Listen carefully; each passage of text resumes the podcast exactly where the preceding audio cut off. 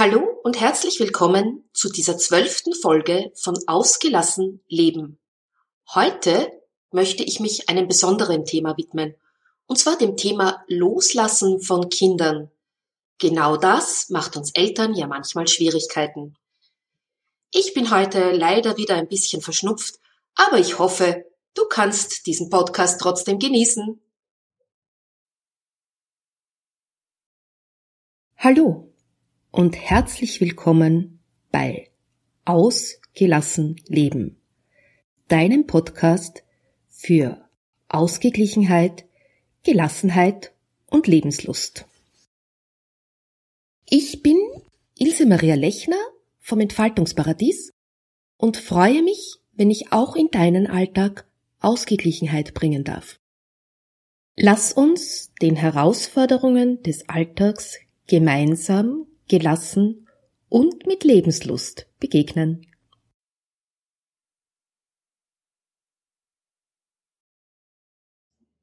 Schön, dass du wieder da bist. Ja, heute widme ich mich dem Thema Loslassen von Kindern. Das ist ein ganz ein wichtiges Thema. Und schon Goethe sagte, zwei Dinge sollen Kinder von ihren Eltern bekommen. Wurzeln und Flügel. Das fällt uns Eltern aber manchmal gar nicht so leicht. Denn wir wollen unsere Kinder ja behüten. Wir genießen auf der einen Seite jeden Schritt, den wir mit ihnen gehen können. Wir beobachten ihre Erfolge und gleichzeitig beunruhigt es uns. In Wirklichkeit ist unser ganzes Elterndasein vom Loslassen bestimmt. Als Frau lassen wir das Kind bei der Geburt zum ersten Mal los. Wir trennen uns von diesem Wesen, das wir neun Monate lang in unserem Bauch hatten, und auf einmal ist es ein eigenständiges Wesen. Ein Baby, das noch auf uns angewiesen ist, das wir auf einmal beobachten und in der Hand halten können und dem wir unsere ganze Liebe und Zuneigung schenken. Und egal, ob du dein Kind selbst stillst oder ihm ein Fläschchen gibst, bald danach also schon einige Monate, aber es wird dir sehr schnell vorkommen, ist es wieder Zeit, dein Kind loszulassen. Wenn du nämlich aufhörst, es zu stillen oder ihm das Fläschchen zu geben, dann ist diese Zeit des intensiven Kontakts vorbei. Dein Kind möchte jetzt alleine essen. Es sitzt wahrscheinlich beim Essen möglicherweise in deinem Schoß, aber es ist nicht mehr dieses anschmiegsame kleine Wesen, das dich selig betrachtet und von unten in deine Augen schaut, für das du quasi die ganze Welt darstellst. Es beginnt die Welt zu erforschen und es merkt, aha, da gibt's auch noch andere Menschen als die Mama oder den Papa. Das ist auch die Zeit, wo die meisten Kinder zu fremdeln beginnen, so zwischen sechs und neun Monaten. Auch die Kinder haben damit Schwierigkeiten loszulassen. Auf der einen Seite wollen sie hinaus in die Welt, sind neugierig und auf der anderen Seite macht genau dieses Neue natürlich Angst. Tja, und der nächste große Schritt, wo wir unsere Kinder wirklich, wirklich loslassen müssen, ist, wenn sie gehen lernen. Wenn sie beginnen, die Welt zu erforschen. Und ab diesem Zeitpunkt können wir sie auch nicht mehr vor allem behüten.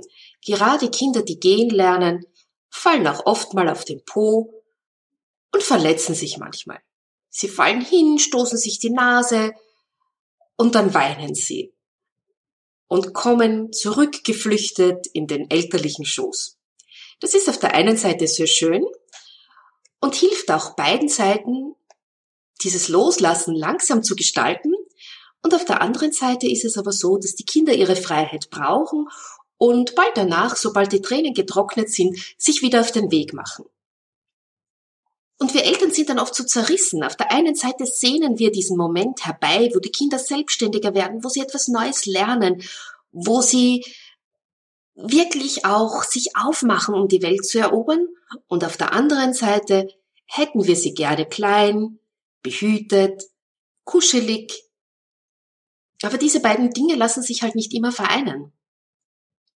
Und so ist dieses Elternsein ein ständiger Balanceakt zwischen Geborgenheit schaffen, Sicherheit geben und loslassen und auch ein bisschen in die Welt hinausstupsen. Denn manche Kinder brauchen das. Die brauchen so einen kleinen Schubs. Nicht beim Gehen lernen, das machen sie alle, aber dann später, wenn es zum Beispiel darum geht, in den Kindergarten zu gehen. Manche Kinder können es gar nicht erwarten. Die warten mit Begeisterung schon auf den ersten Kindergartentag, die freuen sich, die sind ganz begeistert dabei, mit anderen zu spielen. Ja, und dann gibt's die Kinder, die so gar nicht hinter der Mama hervorkommen wollen, die sich fürchten, die sich schüchtern verstecken und denen dieser ganze Trubel und dieses äh, Lebendige im Kindergarten am Anfang viel zu viel ist. Und genau diese Kinder sind es dann, die diesen sanften Schubs von den Eltern brauchen, die ihnen die Sicherheit geben, dass das okay ist, dass es okay ist, dass sie sich jetzt fürchten, dass sie auf der einen Seite immer wieder zurückkommen können und auf der anderen Seite, dass das auch in Ordnung ist, wenn sie dort Spaß haben, wenn sie sich mit den anderen beschäftigen, wenn sie dort spielen und dass das auch ganz, ganz viel Spaß machen kann. Im Übrigen ist es oft so, dass genau die Kinder Schwierigkeiten haben, sich zu lösen oder genau die Kinder nicht gerne in den Kindergarten gehen, wo die Eltern noch ein, ja, ein ungutes Gefühl haben oder auch noch nicht so weit sind.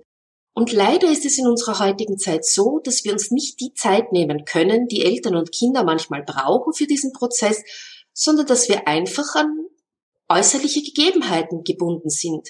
Mütter beginnen wieder zu arbeiten, sie sollen zu einem bestimmten Zeitpunkt wieder auf ihrem Arbeitsplatz sein und genau dann muss das Kind in den Kindergarten und nicht dann, wenn Mutter und Kind soweit wären. Ja, und der nächste Loslösungsprozess ist dann, wenn die Kinder in die Schule kommen. Spannenderweise werden all diese Loslösungsprozesse so im Alltag oft als der Ernst des Lebens betitelt. Ich weiß nicht, wie oft meine Kinder diesen Satz gehört haben, aber jetzt beginnt der Ernst des Lebens. Und ich fand den Satz immer unendlich blöd, weil es den Kindern signalisiert, dass das, was jetzt kommt, keinen Spaß machen darf, weil es den Kindern signalisiert, dass das, was jetzt kommt, etwas zu fürchten ist. Und das ist es nicht, weder Kindergarten noch Schule. Es darf alles Spaß machen und es kann alles Spaß machen. Natürlich wirst du jetzt vielleicht einwenden, es gibt Lehrer, die sind nicht so toll und, es gibt Kindergartenpädagogen, die gehen nicht wirklich auf die Kinder ein. Das stimmt, diese Fälle gibt es, aber im Allgemeinen ist es so, dass die Kinder sehr wohl Spaß haben an all diesen Dingen. Ja, und manchmal ist es auch als Mutter so, dass man von diesen Loslassschwierigkeiten eingeholt wird, obwohl man das selber gar nicht glaubt. Ich selbst hatte bis zum Eintritt meines Sohnes ins Gymnasium nie Schwierigkeiten mit dem Loslassen. Ich habe ihn gestillt, solange wir das beide wollten, und das waren fast neun Monate lang. Ich habe mich gefreut, mit ihm gefreut, als er in den Kindergarten gekommen ist. Er ist auch immer gern in den Kindergarten gegangen. Er ist vom ersten Tag alleine in die Volksschule gegangen. Ich muss sagen, er hat das Glück, dass es nicht weit hat und er brauchte keine Straße zu überqueren. Er wollte vom ersten Tag an allein hingehen und hat es auch getan und es hat ihm riesen Spaß gemacht. Und ich war immer der Meinung, ach, mich trifft dieses Thema loslassen nie. Und dann kam der Tag, wo mein Sohn ins Gymnasium kam. Am ersten Schultag war ja alles noch in Ordnung, da habe ich ihn hingeführt und habe dann gewartet, habe ihn dann wieder nach Haus genommen. Ab dem zweiten Tag ist er natürlich dann mit dem Schulbus gefahren und mein Sohn musste da doch, ja, sieben Kilometer in die nächste Stadt fahren mit dem Bus. Und ab dem Zeitpunkt war das dann für mich gar nicht mehr einfach. Es sind dann auch ein paar Sachen passiert, die es mir extrem schwer gemacht haben und die mir wiedergespiegelt haben, dass ich jetzt auf einmal ein Problem habe. Es war bei uns so, dass ich ausgemacht habe, ab dem Zeitpunkt, wo die Kinder eben in die nächste größere Stadt kommen, ins Gymnasium, bekommen sie ein Handy. Und mein Sohn hat auch sein Handy bekommen. Und bereits am zweiten Schultag bekam ich am Ende der Schule einen verzweifelten Anruf. Mutti, Mutti, was soll ich tun? Äh, mir wurde ein Schuh versteckt. Ich am anderen Ende der Leitung. Ja, und dann bin ich hineingefallen in mein Loch. Was mache ich jetzt? Mein kleiner Sohn, um Gottes Willen. Ich habe dann erst einmal tief durchgeatmet, habe ihn beruhigt und habe gesagt, schau, du bist jetzt dort allein, du musst schauen, dass du dieses Problem irgendwie löst. Hol dir einen Lehrer, nimm deinen Freund, geh diesen Schuh suchen und dann rufst du mich wieder an und kommst nach Hause. Hat auch alles wunderbar geklappt. Bis zum dritten Tag. Mein Sohn hätte um zwei Uhr nach Hause kommen sollen. Es wurde zwei Uhr. Es wurde halb drei. Da war ich dann schon langsam unrund. Es wurde dreiviertel drei. Ich habe versucht, ihn am Handy zu erreichen. Er hat nicht abgehoben. Endlich, endlich, um drei Uhr kam er nach Hause. Und auf meine Frage, wo er denn so lange gewesen sei und warum er sein Handy nicht abgehoben hätte, bekam ich zur Antwort, ja, das Handy war in der Schultasche, das habe ich nicht gehört. Und der Grund seiner Verspätung war, er war zu früh aus dem Schulbus ausgestiegen. Und anstatt mich anzurufen und zu sagen, wo er sich befand, hat er sich zu Fuß auf den Weg gemacht und ist von der Nachbarortschaft nach Hause gewandert. Das war natürlich eine Riesenaufregung, aber aus diesen Erlebnissen habe ich viel gelernt. Ich habe gemerkt, dass es für mich doch noch nicht so leicht war loszulassen. Ich habe mich damit sehr intensiv auseinandergesetzt und es ist mir dann gut gelungen. Und mein Sohn hat gelernt, dass er für seine persönlichen Dinge selbst Verantwortung tragen muss und dass er sich auch melden muss, auch wenn er glaubt, dass er die Lösung für sein Problem gefunden hat. Denn wenn er sich verspätet, muss er auch dafür sorgen, dass sich die anderen keine Gedanken machen, wo er bleibt. Du siehst also, dieser Prozess des Loslassens ist immer ein gegenseitiger. Da gehören immer beide Parteien dazu. Und das verfolgt uns auch weiter in die Pubertät. Spannenderweise sind ja genau die Kinder in der Pubertät oft schwierig, die vorher ein sehr enges Verhältnis zu ihren Eltern hatten und die eine sehr gute Bindung haben. Aber genau die müssen sich dann wirklich befreien. Und in diesem Drang, sich zu befreien, schlagen sie dann oft über die Stränge. Und dann knallen halt Türen und sie werden aggressiv und sie werden patzig. Wenn du das aber weißt, dann wird es dir auch gelingen, da einen Schritt zurückzusteigen und dein Kind sanft loszulassen und es wirklich gehen zu lassen. Du brauchst dann auch nicht in diesen Konflikt einzusteigen, sondern du weißt, es ist Teil der Entwicklung und kannst es ziehen lassen. Da ist es auch ganz wichtig, die Privatsphäre der Kinder zu respektieren, also anzuklopfen, bevor du das Zimmer betrittst, äh, keine Tagebücher zu lesen, nicht die Post aufzumachen. Denn dein Kind macht sich auf dem Weg zum Erwachsenen und du kannst es nur dahingehend unterstützen, indem du es auch wie einen Erwachsenen behandelst, indem du ihm Verantwortung übergibst und indem du seine Privatsphäre und seine Würde respektierst.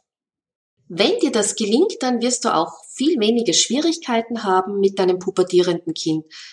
Du wirst äh, äh die Pubertät möglicherweise sogar als eine sehr schöne, bereichernde Zeit erleben, denn gerade in dieser Zeit öffnen sich die Jugendlichen dann, äh, entwickeln wirklich Humor, sind auch interessiert an der Meinung der Erwachsenen und beginnen sich für viele Dinge zu interessieren, die vorher uninteressant waren. Das heißt, sie, sie interessieren sich für gesellschaftliche und soziale Probleme und ihr habt dann wirklich Gesprächsstoff, wo ihr euch miteinander auf Augenhöhe unterhalten könnt. Und ich muss sagen, ich lebe ja jetzt mit zwei jungen Erwachsenen zusammen, die teilweise ja auch schon ihre Freunde mitbringen, ihre Partner mitbringen. Und ich genieße das immer sehr, weil gerade dann, wenn alle im Haus sind, gibt es sehr intensive Gespräche.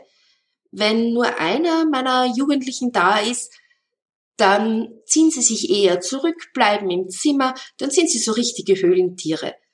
Aber ich kann das gut akzeptieren, ich lasse sie da, weil ich weiß, sie kommen dann wieder zu mir zurück. Und sie kommen umso lieber zu mir zurück, je mehr Freiheiten ich ihnen lasse. Und genau das möchte ich dir auch raten. Gib deinen Kindern die Freiheiten, die sie altersgemäß brauchen, dann werden die Loslassprozesse auch ruhig verlaufen. Ich hoffe, dass dir diese Folge ein wenig weitergeholfen hat.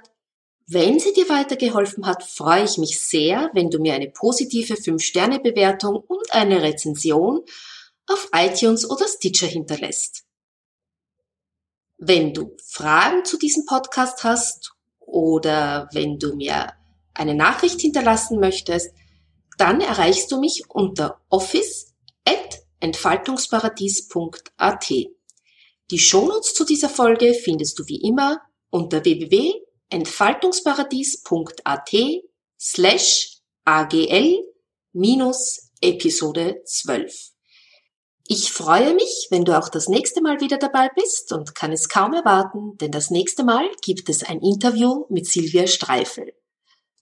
Auf das kannst du schon wirklich gespannt sein. Tschüss, bis zum nächsten Mal.